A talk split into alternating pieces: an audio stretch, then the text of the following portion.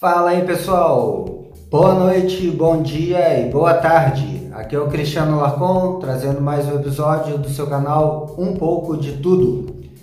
Bem, hoje eu gostaria de falar de um assunto que há muito tempo eu não falo, que é sobre a profissão de radiooperador. Não sei se todos sabem, eu fui radiooperador offshore por muitos anos. Tem alguns vídeos aqui no canal sobre a época que eu trabalhava de radiooperador. E eu fiz é, uma série sobre essa profissão chamada Um Dia de Radiooperador. Foi assim muito bem aceita, foi muito legal. E as pessoas faziam muitas perguntas e ainda fazem. Algumas pessoas ainda me procuram é, através do LinkedIn, às vezes deixam algum comentário em um dos meus vídeos. Só que depois eu troquei de profissão e há muitos anos eu não atuo como radiooperador.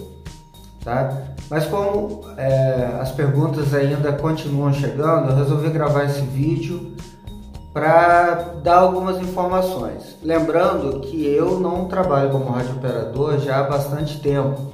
Então eu estou assim um pouco por fora do mercado offshore como um todo, né? Mas vamos lá, vou responder algumas perguntas que são constantes aí, sempre foram. Primeiro, o que é rádio operador? Rádio operador é um profissional responsável pela comunicação, principalmente através de rádios, né? mas não exclusivamente. E aonde que um rádio operador pode trabalhar? Bem, a maioria das pessoas é interessada no trabalho offshore, que é onde você tem uma melhor remuneração, é claro. Mas você pode trabalhar é, em estações de rádio costeiras, você pode trabalhar também em portos, tá? aeroportos, não como controlador de tráfego, mas em outras funções aeroportos você pode trabalhar também bases de apoio marítimo, é, como a Petrobras tem e várias outras empresas, tá? E o que precisa para se tornar um radiooperador? Bem, basicamente depende de onde você vai atuar. Bem, você pode ter desde um curso simples da Anatel de radiotelefonista classe geral e aí trabalhar numa rádio costeira, por exemplo, mas se você for trabalhar embarcado, você tem também que ter um curso de GMDSS e também um curso CNS 14, que é um curso para atendimento de aeronaves é, em unidades offshore. Qual seria o salário? Tá? Aí a gente tem muitas variantes, né? Primeiro, vai depender se você fala inglês ou não nas plataformas da Petrobras, tá? Que não é necessário falar inglês, você é, pode ser que seja antes de falar o salário, só deixar claro aqui que talvez esteja um pouco desatualizado para mais ou para menos. Eu vou falar da média que era da época que eu trabalhava, mas acredito que não tenha mudado tanto assim, só se mudou para baixo. Então, nas plataformas da Petrobras, que são empresas terceirizadas, ou seja, não são funcionários da Petrobras, geralmente esse serviço é prestado pelas empresas de hotelaria. O salário varia aí de 1.500 até 2.500 na melhor das hipóteses. Mas se você trabalhar para uma empresa é, multinacional, especialmente as empresas de perfuração, tá? Aí a coisa já muda de figura. É claro, você precisa ter um inglês fluente para trabalhar nas empresas multinacionais. Aí o seu salário já sai de 2.500 para até 7 mil reais. Vamos botar entre 4 mil e 7 mil reais. Outra pergunta que me fazem: como está o mercado offshore hoje? Eu não tenho muita noção, porque como eu disse, é, não tenho atuado no mercado offshore há muitos anos, mas é, nós já tivemos tempos piores. Na época que eu trabalhava, eles pegavam funcionários para embarcar até no meio da rua, assim. Quem não tinha nenhum curso, só ter a disposição de embarcar, as empresas pagavam para vocês todos os cursos. Mas Hoje não é assim, obviamente. já esteve pior, mas o mercado eu sinto que está melhorando bem devagar, mas está melhorando. Tanto assim que eu tenho já recebido algumas propostas é, para voltar a embarcar, para ser rádio operador. Tenho recebido algumas vagas de emprego, tá?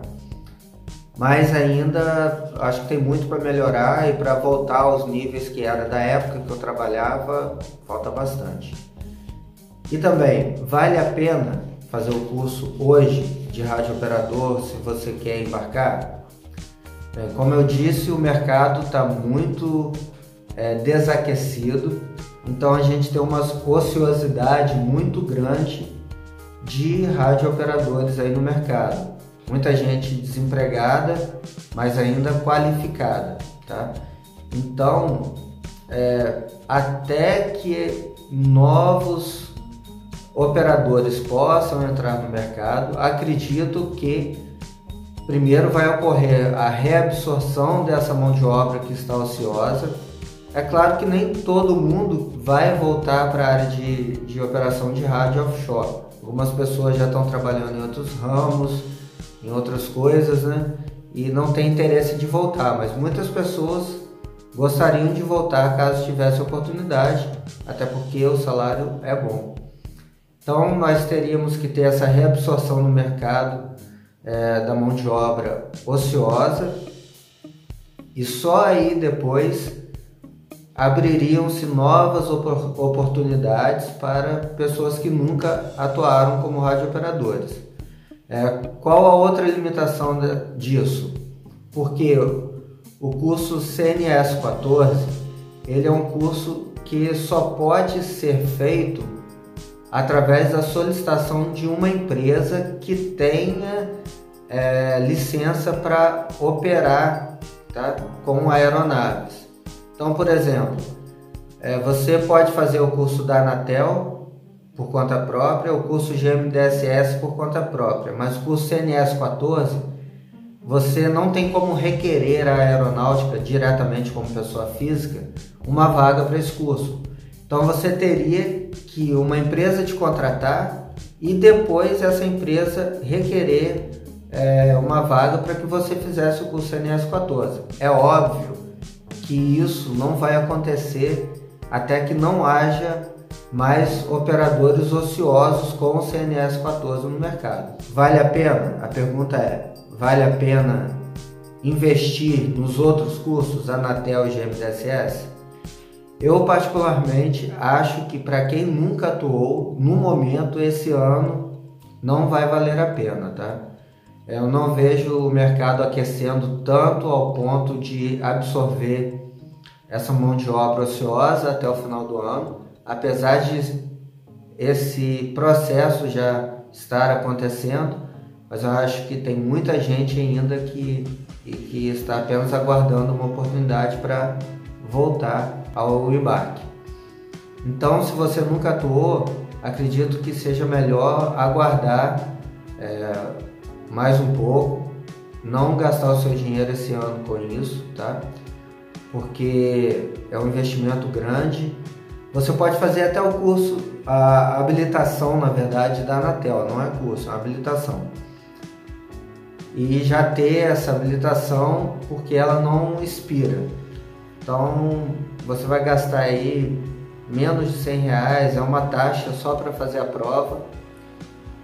Então acho que até vale a pena se você já quiser adiantar o processo. Mas curso de GMDSS não vale a pena ainda. Melhor aguardar, vamos ver como vai começar o próximo ano.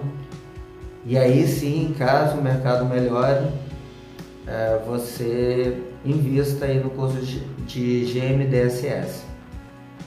É isso aí que eu queria passar para vocês, algumas perguntas e como está o mercado no momento. Mas por último, é, eu gostaria de deixar uma dica aí, porque eu sofri isso quando eu iniciei a busca aí pela vaga de rádio operador offshore é, sobre os cursos que você precisa. Você precisa de uma certificação Anatel e um curso de GMDSS, tá? Além disso, é, para todo mundo que trabalha offshore precisa de um curso CBSP, que o pessoal chama de salvatagem, E para empresas multinacionais você precisa um curso chamado HEWET, que é escape de aeronave. Tá? Mas muita gente pode oferecer, você vai achar na internet, curso de radiooperador, certificado de radiooperador, que não é o da Anatel e que não é o GMDSS. Não façam esses cursos. Eu na época investi 700 reais num curso desse. Aprendi o conteúdo, sim, é um conteúdo real que é dado nesses cursos, mas o curso não tem validade nenhuma para você trabalhar como radiooperador, tá? Então, se alguém te oferecer é, um curso de radiooperador com certificação, não embarque nessa não. Eles talvez tentem argumentar que vai ser bom para você fazer a prova da Anatel. Eu vou dizer, não é necessário. A prova da Anatel é uma prova simples. Você é, tem apenas que decorar as perguntas e fazer a prova. É, então não, não, não gastem o seu dinheiro em cursos é, de rádio operador que não seja Anatel e GMDSS. Eu vou deixar aqui na descrição do vídeo o link para o site da Anatel para você ter mais informações sobre como prestar essa prova. Inclusive, todo o material de estudo é disponibilizado pela Anatel, então você pode estudar em casa.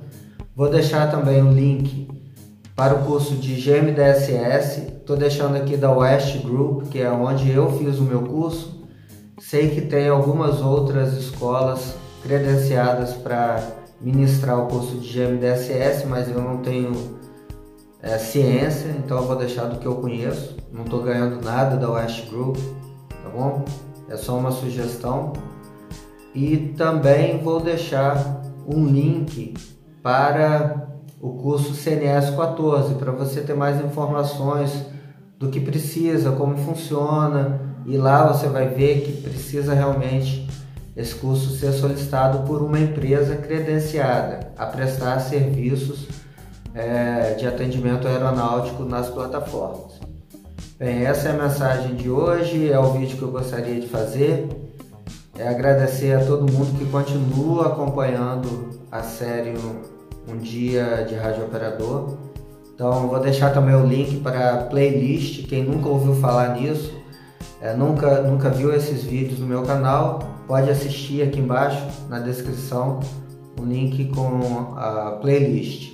São quatro vídeos onde eu mostro desde a hora que eu acordo até a hora que eu vou dormir, é, trabalhando como rádio operador. É um, é um vídeo bastante antigo já. E depois um vídeo um pouco menos antigo, é, falando sobre os equipamentos utilizados na, sala de rádio da plataforma. Muito obrigado, um grande abraço e até o próximo vídeo. Fui!